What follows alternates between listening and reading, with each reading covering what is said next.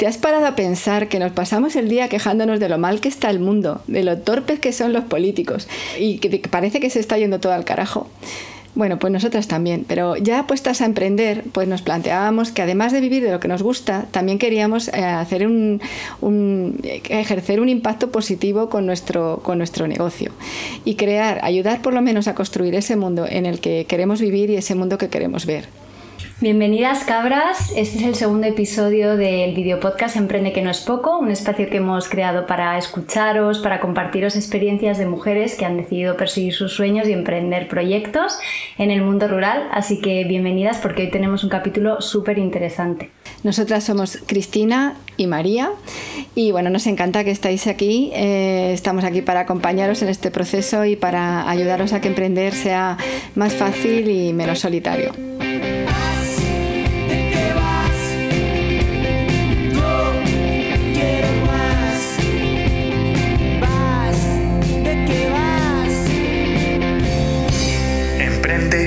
Es poco. Bueno, y esa música, María, que se escucha, qué divertida, ¿no?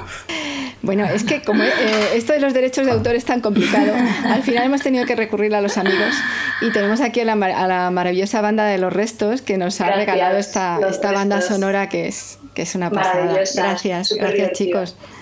Hoy os proponemos enfocarnos a la acción y cómo desde nuestros negocios podemos generar cambios reales. Es decir, vamos a hablar de lo que se llaman negocios triple balance. Negocios que no solo generan riqueza, sino que también cuidan de las personas y el planeta. Bueno, este tema me parece apasionante, María. Y justo esta mañana leíamos un poquito, pues, algunos datos que, nos apetecía compartir con, con, vosotras. Y fijaros, es que eh, hemos leído que al, al, menos nueve compañías, que entre las que están IKEA, Tesla, Nike, Toyota o Natura, están consiguiendo unos beneficios anuales de al menos mil millones de dólares, fijaros, con la venta de productos o servicios sostenibles. Ahí es nada, ¿eh? Y la mayoría considera que el cambio climático está eh, en sus prioridades, pero al mismo tiempo que su empresa no está haciendo lo suficiente como para abordar el problema, ¿no? Y otro dato que nos parecía interesante es que según el estudio estudio de, Carbon Trust, el 65% de las personas consumidoras piensan que es importante comprar a empresas social y ambientalmente responsables. Fijaros qué interesante esto. Hombre, y es que los consumidores tenemos mucho poder y las empresas más competitivas pues serán las que conecten con los retos del futuro, es decir, con los famosos objetivos de desarrollo sostenible. Y es curioso porque la importancia de generar un impacto ambiental positivo parece que va calando. Ya es una cuestión de pura supervivencia planetaria. Y por otro lado, las empresas se han caído en la cuenta de que, de que no son entes, de que son personas y que tienen que cuidar a las personas que están en sus empresas y a las personas que están en todo el ecosistema en el que trabajan para que sus em, propios negocios sean más productivos, sus, em, eh, las personas que trabajan allí estén más felices y, todo fluya, todo funcione eh, como tiene que funcionar. Eso es, como tener una visión más integral ¿no? de tu negocio, del impacto que puede tener tu negocio. Bueno, y para, esto, para hablar de este tema, tenemos hoy a Ana Lamán. Ana Lamán es una emprendedora que forma parte también de la, red de Cabras en Red, que como sabéis es una red de emprendedoras rurales y sostenibles que estamos que, promoviendo desde Comuna Cabra. Y bueno, Ana Lamán nos va a hablar de su experiencia como emprendedora y nos va a compartir su visión sobre los negocios. Sí, porque la vida de Ana cambió cuando descubrió el concepto de empresas sociales en un libro, que luego Ana, luego nos contarás eh, qué libro fue este. En 2011 dejó su trabajo de siete años en marketing y empresas en España y se trasladó a la India para crear su sueño, que es una empresa social en turismo que se llama Open Eyes, un tour operador que ha sido premiado internacionalmente y que trabaja en turismo responsable. Ana también es cofundadora de The Regent Lab for Travel y formadora en turismo responsable, mentora de mujeres que quieren crear empresas sostenibles y modelos de negocio sistémicos, que esto también os lo voy a contar después. Bienvenida, Ana. Háblanos un poquito de ti. Cuéntanos cuál fue ese libro que tanto te inspiró. Pues en el 2010, más o menos, encontré lo que es este libro, que, es de, de Muhammad Yunus, que es Building Social Businesses y habla del concepto de por qué las empresas eh, pueden hacer con un propósito y crear un modelo viable detrás, ¿no? Y habla realmente de la importancia de crear modelos de negocio viable, lo que es la diferenciación, podríamos decir, con las ONGs, ¿no? Que, que, se que viven ¿no? y que crean un modelo de calidad o de donación. Eso para mí fue totalmente que me cambió lo que es el, paradigma y y bueno, me mm. cambió la vida hasta el punto de que estuve un año entero creando mi modelo de negocio y buscando más información. En ese momento no encontraba libros eh, por España ni casi por Europa, me los tenían que traer de Estados Unidos. Y empecé a hacer mi modelo de negocio social, de empresa social, y a cabo de un año es cuando realmente di, bueno, di el salto y decidí empezar a implementar la idea. Hmm, pues cuéntanos un poquito, Ana, de esos proyectos que tienes de Open Eyes y de Rail Lab for Travel. ¿Cómo los creaste? ¿Cuál fue también un poco el propósito que te movió a crear esos proyectos? Reyes Lab ha sido el último de hace, de hace un año y medio. Em, Open Eyes fue el proyecto de la empresa social de turismo en la que, mm, bueno, en la que empecé en el 2011 a implementarla. Han sido 10 años, totalmente una montaña rusa, básicamente porque hace 11 años la gente no conocía lo que era un concepto de empresa social. Entonces no encontraba tampoco ni mentores ni comunidades realmente que entendieran o me pudieran ayudar Em, bueno, pues esto, a creer en este modelo de negocio, ¿no? La forma de comunicarme también me costaba. Pero bueno, la es que me fui a la India y mi sueño era montar, pues eso, crear un tour operador ético. Siempre digo que igual que tienes una, una camisa orgánica, pues intentaba crear un, un, viaje, viaje lo más orgánico posible. Em, y eso ha sido una montaña rusa, desde cómo empezar a integrar comunidades en nuestra cadena de valor, en, experiencias, en realmente ser lo más holístico, sistémico posible, desde igualdad de género, derecho al animal, derecho al niño, em, reducción de, de, igualdad económicas, eh, plásticos, realmente estamos tocando artesanía, tocamos muchísimos, muchísimos ámbitos de impacto dentro de nuestro tour, en personas con discapacidad también y ha sido todo un, ¿qué te voy a contar? Durante 12 años implementación, también empecé a estudiar, ¿vale? hice un máster de investigación en Inglaterra, cuatro años y medio sobre turismo responsable y sostenible, en el cual me dio toda la parte también académica, ¿no? la visión académica, y yo siempre digo que para, para nosotros Open Eyes, que es el nombre del tour operador, Em, en India ha sido siempre una, como un laboratorio, ¿no? O sea, estudiábamos, hacíamos investigación, ¿no? Y entonces poníamos en, práctica em, todo lo que estábamos estudiando a nivel de, investigación en sostenibilidad. Además de, tu empresa, tú haces una labor de difusión y didáctica de negocios sostenibles muy importante. Cuéntanos un poco qué es esto de los negocios sistémicos. Pues a ver, también ha sido una transición, em, como he comentado, bueno, de Regent Love, que nació el año pasado, el año, hace un año y medio, empezó porque desde hace, bueno, el mundo, lo que es la sostenibilidad en sí, después de estar 12 años implementándolo como académica, em, me daba cuenta que había algo que faltaba. ¿vale? Yo me acuerdo hace como cuatro años que me vi exhausta, o sea, me vi cansadísima, me vi, me sentía totalmente de que había algo que no tenía sentido, que por más que como operador en destino estuviéramos constantemente creando proyectos para mitigar los impactos del viajero en los destinos, era imposible, el ser humano no paramos de causar impactos. Entonces me acuerdo que hubo un momento y es que para una empresa pequeñita como somos, cómo vamos a sostenernos, ¿no? Siempre creando esos impactos y buscando esa viabilidad económica. Y me acuerdo que fue cuando empecé a buscar un poco más respuestas de, cómo la sostenibilidad, qué, falta, ¿no? Bueno, hablándolo así como más, más rápido. Em, y fue cuando empecé a adentrarme en un concepto, bueno, em, es un paradigma, em, la, regeneración. Ahí empecé también a entrar un poco más en, ver realmente que lo que necesitamos es regenerar el planeta y cómo lo que es importante en estos momentos es el cambio de mentalidades de las personas, de las industrias, cambio de mentalidades de, de los viajeros, que siempre lo había sido, pero ahora más que nunca, si me preguntas, Ana, ¿cuál es el objetivo tuyo de la empresa? Sería cambio de mentalidades ahora mismo lo que quiero más que mitigar impactos negativos en destinos, lo que el objetivo principal es el cambio de mentalidades de nuestros viajeros, de nuestras comunidades, de nuestras industrias. Y bueno, ahí empezó un poco lo que es el, concepto de la consultoría de The Regent Love, que ayudamos a, empresas de turismo y a, individuales a ir a esa transición de regeneración, ¿no? de desarrollo regenerativo. Y hace un año y medio también pues, me embarqué en, el, en mi sueño, que sigue siendo el mismo de hace 12 años, de creer en un mundo lleno de empresas sociales. Esa es mi, mi, bueno, un poco mi misión ahora mismo y estoy ayudando y facilitando a mujeres que realmente necesiten ese apoyo de acelerar y dar claridad y estructura en sus emprendimientos, sus empresas sociales. Ese sueño lo compartimos contigo. Sí, por eso estamos aquí. Sí, parece que cada vez más grandes marcas se van uniendo a, este reto de la sostenibilidad. Eh, ¿Tú crees que esto es una tendencia o es algo que viene para quedarse? ¿Crees que se van empapando también las, grandes, las multinacionales o es solo greenwashing? Yo creo que hay de todo. ¿Vale? Y lo vamos a ver más que nunca ahora después de la crisis. Yo creo que la gente que lo va a hacer porque es el ADN de la empresa lo vamos a notar y realmente esas empresas que lo van a hacer porque el consumidor lo va a pedir y porque ya es, una, ya es, un, ya es un hecho. Ya la gente... El problema es que la gente no, no, entiende realmente la sostenibilidad cómo se aplica ¿no? en una empresa. Sí, la gente se preocupa. Y mm. entonces se, piensa que por un proyecto que se haga o por algo así como muy comunicado, pues ya es suficiente, ¿no? Y lo que, no tenemos, que, tenemos que darnos cuenta es que va mucho más allá, es el ADN de una organización, ¿no? Es, realmente el ADN. Em, ¿Va para quedarse? Sí, totalmente. O sea, realmente la sostenibilidad viene para quedarse.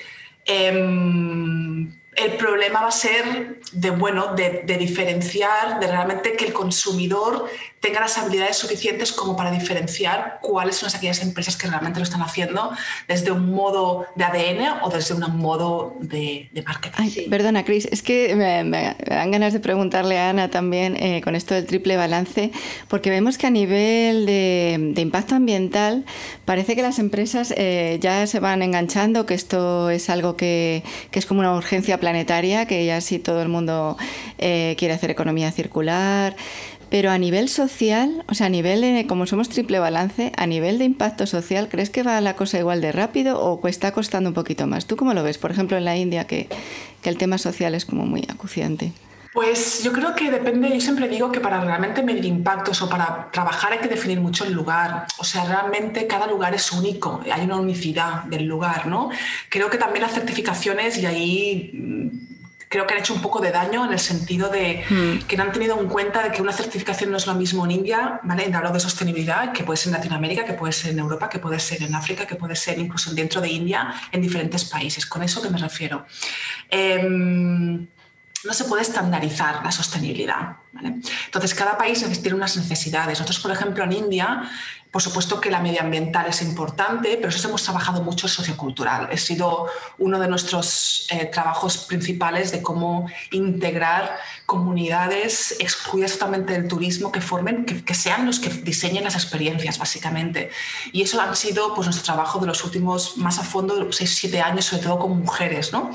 Eh, el 95%, pues estamos hablando que el 95% son hombres guías, el 99% son hombres taxistas. Trabajamos con eso 0.01% ¿no? de conductores y el 5% de, de, guías. Entonces, bueno, em, a tu pregunta, creo que cada, cada proyecto, cada fundador, cada emprendedor tiene que realmente basarse en dónde, en el lugar que está trabajando primero, ¿no? ¿Dónde está trabajando? Y a partir de ahí analizar cuáles son los impactos necesarios de ese lugar, que posiblemente sean diferentes incluso a un lugar a 20 kilómetros, ¿no? Entonces, analizar la autenticidad de tu lugar donde vas a trabajar y que esté alineado sobre todo también con los valores y con la contribución del emprendedor y del equipo que vaya a realizar. Si no, caemos en el greenwashing. Para mí es importante también que es importante tener esa alineación de la persona, del emprendedor, con el proyecto y con lo que el lugar o el planeta total, necesita. Total, Y aquí también pasa lo mismo, no es lo mismo el ecosistema de, del mundo rural que puede haber en Soria que el que puede haber en un pueblecito de Jaén, es totalmente distinto y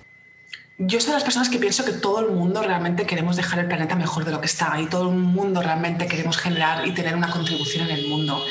Lo que sí está claro es que no todo el mundo quiere emprender algo por cuenta propia. ¿Vale? Entonces, em, yo siempre intento bueno, comentar, de, hay, hay, dos conceptos que me gusta siempre ponerlos y explicarlos, que está el intrapreneur y el entrepreneur. El intrapreneur es las personas que generan cambio ahí en el lugar donde se encuentran y pueden ser empresas privadas. Yo me encuentro en un trabajo, tengo una posición de trabajo, realmente quiero generar un cambio, mi empresa lo está haciendo, yo lo quiero hacer, pero tampoco quiero emprender por mi cuenta. ¿no? Pues bueno, hay una estructura para ese intrapreneur realmente para que genere cambio cambio en el puesto que está, que son igual de importantes, ¿vale? Que el emprendedor que empieza por cuenta propia, ¿vale? Generar impactos ahí donde te encuentres, incluso que puede ser una empresa privada, que a lo mejor... Un trabajo en una, en una empresa cualquiera. En una empresa. Yo creo que la empresa social es para todo el mundo. O sea, realmente lo que es el emprendimiento, lo que es la empresa social para mí es cómo em, alineas tu contribución en el mundo y todas las personas, todos los seres humanos tenemos una contribución única, al igual que el ser, un ser vivo, ¿no? los insectos, cada animal tiene una contribución única en el planeta, pues el ser humano igual, em, y que tiene que estar alineado con nuestra profesión si no, imagínate todos estos años de nuestra vida sin realmente aplicar ¿no? nuestras misiones, nuestra contribución a, nuestra profesión. Totalmente creo que todo el mundo. No de la misma forma, pero todo el mundo, sí. De hecho, cuando lo haces o cuando ves que de repente hay una conexión, te sientes diferente frente a lo que haces. O sea, la, la forma en que lo abordas, como la ilusión, ¿verdad? O sea, cambia mucho. Yo creo que hay una, cuando se conecta, realmente hacer las cosas desde dentro, ¿no?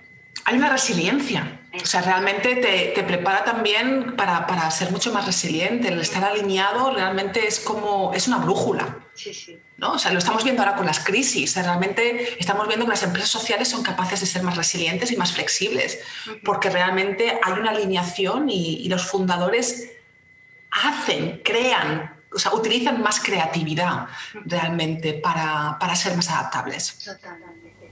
Mm. Pues sí, porque en estos tiempos de cambio el, ser capaz de adaptarte a los cambios es, crucial para ser resiliente en una empresa.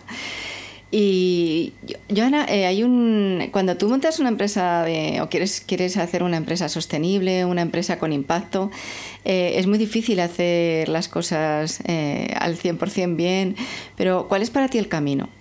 Al final esto es un camino de bueno, es desafiante, o sea, realmente siempre digo, una de las cosas más desafiantes es tener esa, esa constante visión de impacto y económica, ¿no? De viabilidad económica de la empresa y el generar impacto que es el motor. Y hay veces que tienes que tomar decisiones que son difíciles, ¿no? Porque es como, yo me acuerdo que tuvimos unos años donde nos costaba mucho em, que, que, las experiencias ¿vale? fueran al nivel de las expectativas del cliente como pagaba, ¿no? Y teníamos quejas de no, porque la comunidad, porque la comunidad, yo no me esperaba que fuera así, ta, ta, ta, ta. Entonces, yo me acuerdo una llamada con un, con un, colaborador y me dijo, Ana, tenemos que hacer algo, o esta experiencia, esta experiencia en concreto, no la podemos incluir en, nuestro, en nuestros viajes. Eso significa pérdida económica, significa menos viabilidad económica, y, significaba no generar impacto que queremos realizar. ¿no? Yo me acuerdo que fue un punto de reflexión y es cuando realmente te das cuenta las empresas sociales cómo funcionamos. ¿no? Queremos generar ese impacto, pero lo importante que es estar a nivel del mercado. A las expectativas del mercado, es, es, lo más desafiante que existe. Pero es interesante, por eso yo creo que tienes que tener esa visión y ahí es un punto en el que yo veo que falta mucho, la visión empresarial del emprendedor social.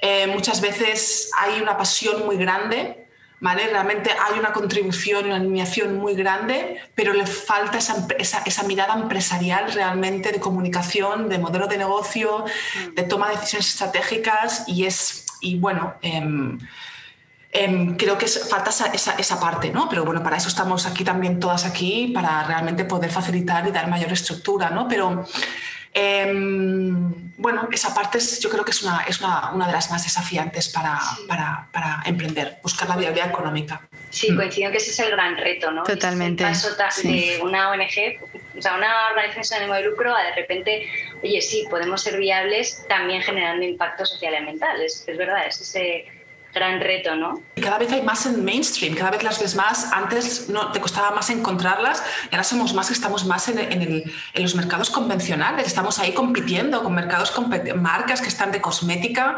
marcas de, moda, de, de tour, operadores. Nosotros estábamos compitiendo con todo lo convencional y en Inglaterra ya hay, ya hay estructuras legales. Hay países que ya tienen una estructura legal, o sea, súper em, esperanzador, inspirador, de que el mundo de la economía, de la empresa, va para allá. O sea, realmente vamos en esa dirección. Y que no es necesario que sea tampoco una empresa social o sin ánimo de lucro, sino que cualquier empresa del sector que sea puede, puede incluir sus criterios de sostenibilidad en, mm. su forma de trabajo, ¿no? en su organización. Sí, sí. Ellos también me decían una frase que también que, como muy bonita, ¿no? que decían que después de la crisis las empresas que realmente van a, van a quedar son las que al mundo le importa. Sí. Y hablando de esto, ¿no? de que el, ciudadano también cada vez va a querer productos que tengan más conciencia, aunque es así, y lo que al mundo le importa son empresas realmente que añadan valor. Eh, bueno, hay muchas mujeres que nos escuchan, que están empezando a diseñar sus proyectos, están empezando a emprender. ¿Qué les recomendarías de tu experiencia como emprendedora? ¿Qué mensaje le dejarías a esas mujeres? Encontrar una comunidad eso sí que yo, por ejemplo, los cinco años primeros me costó muchísimo y realmente me, sentí sola, me sentí un poco frustrada, me sentí que em, de prueba y error, prueba y error constante, que es la forma de aprender, que no digo que no, pero realmente cuando tienes una comunidad que piensa igual que tú, que va en la misma dirección, donde hay guías, hay gente que ya ha pasado por tu mismo lugar, es que te ayuda muchísimo a acelerar el proceso, a, ir a pasos más seguros, a, evitar menos frustraciones, menos riesgo económico también, ¿no? Eh, sentirte más acompañada. Entonces, por supuesto que es buscar una comunidad. Eh, puede ser mentoría grupal, puede ser una comunidad virtual, puede ser lo que sea, pero realmente que estén alineada, gente realmente que, que sepa lo que es una empresa social, una empresa viable con impacto y propósito y a partir de ahí, pues dejarse guiar. Pues gracias, gracias por apuntar esto, Ana, porque es un poco nuestro propósito. O sea, nosotras cuando empezamos, eh, que somos las primeras que nos sentimos eh, que para emprender hace falta estar acompañada y por eso queríamos generar esta comunidad de apoyo de mujeres que creemos en la sostenibilidad, que creemos que se pueden hacer las cosas de otra manera y además queremos generar un impacto con, nuestra, con nuestras empresas. ¿no? Y hijo, nos encanta que estés eh, con nosotras en Comuna Cabra y muchísimas gracias por acompañarnos en el video podcast. Muchas gracias, Ana. Y, nada, seguiremos sabiendo cosas de Ana que, que nos va a ofrecer eh, seguramente sus cursos, ¿verdad? Con nosotras, con Como una Cabra. Y, y nada, pues seguiremos hablando con Ana. Eh, muchas gracias por estar con nosotras. A vosotras dos por, bueno, por la paciencia, por la iniciativa. Em, por tener esa contribución tan alineada, ¿vale? Porque realmente ese es el motor que os impulsa a estar aquí e impulsa realmente a creer em, y a ser resilientes y realmente tener un objetivo. Así que muchísimas gracias a vosotras por la oportunidad y me encanta, me encanta, me encanta estar aquí. Mil gracias. Bueno, pues nos vemos pronto, Ana. Un abrazo. Igualmente, hasta luego, un abrazo. Bueno, pues os recordamos que os podéis bajar nuestra guía Emprende que no es poco en la web cabrasenred.es. Es una guía que os va a ayudar en el paso a paso para emprender vuestros negocios, que hemos hecho con mucho cariño. Y bueno, también invitaros a que os suméis a Slack. En Slack pues estamos todas las emprendedoras de la red compartiendo todos los días recursos, inquietudes, eh, necesidades. Bueno, es bastante interesante. Así que nada, os animamos a eso. Ya somos más de 130 emprendedoras, así que bueno, pues fenomenal. Sí, podéis hacerlo en la pestaña Cabras en Red, ahí tenéis instrucciones de cómo uniros al Slack y también nos gustaría mucho si nos mandáis eh, vuestra historia o nos contáis eh, alguna vivencia o algún tema del que queréis, eh, del que queráis, queráis, vosotras que hablemos en nuestro próximo video podcast, sobre todo si, además tiene que ver con los emprendimientos de mujeres y emprendimientos en medios rurales. Podéis escribirnos a hola.cabrasenred.es.